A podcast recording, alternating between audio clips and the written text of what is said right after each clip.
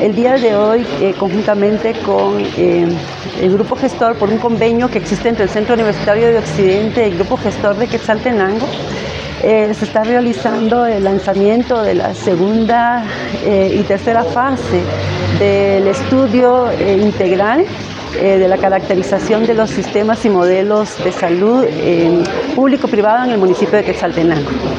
Coméntenos sobre los avances que se llevan de este estudio.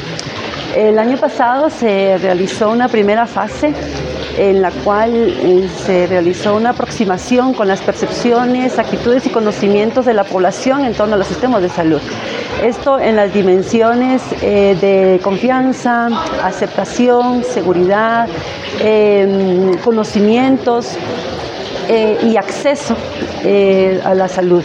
Eh, principalmente los sectores que consideramos eh, son más vulnerables al, del acceso a la salud. Entonces el año pasado pudimos realmente obtener datos bastante interesantes que fueron presentados en su oportunidad y que pues ahora se suman a esta eh, segunda y tercera fase, esto para profundizar y develar las estructuras y los modelos de salud, así como sus em, principales problemas y los retos que tiene el sistema de salud en nuestro municipio. Informa Wilber Coyoy, Emisoras Unidas Quetzaltenango, primera en noticias, primera en deportes.